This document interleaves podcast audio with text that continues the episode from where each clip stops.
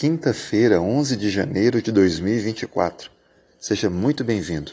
Dando sequência à lição 2, o tema de hoje é Restaura-nos novamente. O salmo que vamos aqui refletir é o Salmo 60. Acompanhe comigo a leitura do verso 1 ao verso 5. Ó oh Deus, tu nos rejeitaste e nos dispersaste. Tens estado indignado, ó oh, Restabelece-nos. Abalaste a terra, fendeste-a. Repare-lhe as brechas, pois ela ameaça ruir. Fizeste o teu povo experimentar reveses e nos deste a beber vinho que atordoa. Deste um estandarte aos que te temem para fugirem de diante do arco, para que teus amados sejam livres, salva com a tua destra e responde-nos. Esse é um salmo de lamento Existem vários salmos de lamento. Geralmente foram compostos em momentos difíceis. Mas a pergunta que fica: será que devemos evitar esse tipo de salmo, já que ele tem um tom mais melancólico?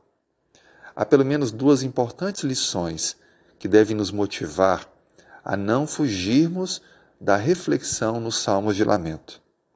O primeiro motivo é que, ao estudar e conhecer os salmos de lamento, estamos tornando parte ainda maior no conhecimento do sofrimento humano, entendendo que ele faz parte da vida dos justos e injustos, pois ele é resultado desse mundo de pecado que vivemos.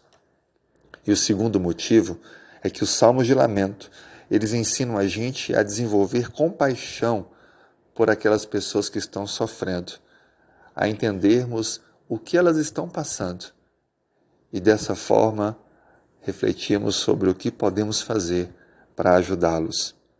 Lembre que esse mundo que vivemos, infelizmente, está rodeado da maldade e injustiça, e pessoas boas que temem ao Senhor sofrem. Deus, portanto, nos dá a oportunidade de sermos o bálsamo na vida deles, levando amor, tendo solidariedade, generosidade. O Evangelho precisa alcançar todas as pessoas, tanto aquelas que passam por um momento de angústia, como aquelas que estão passando por um momento de bonança, tranquilidade.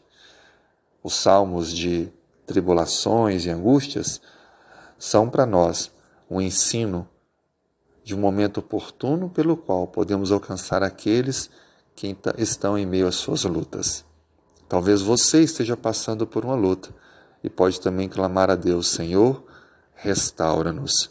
Por favor, ouça o meu clamor e tenha misericórdia de mim. Vamos orar?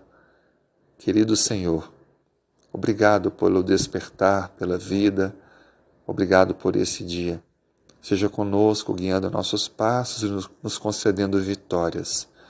Ajude-nos a crescermos e avançarmos favorecendo e ajudando aqueles que estão em angústias e lutas.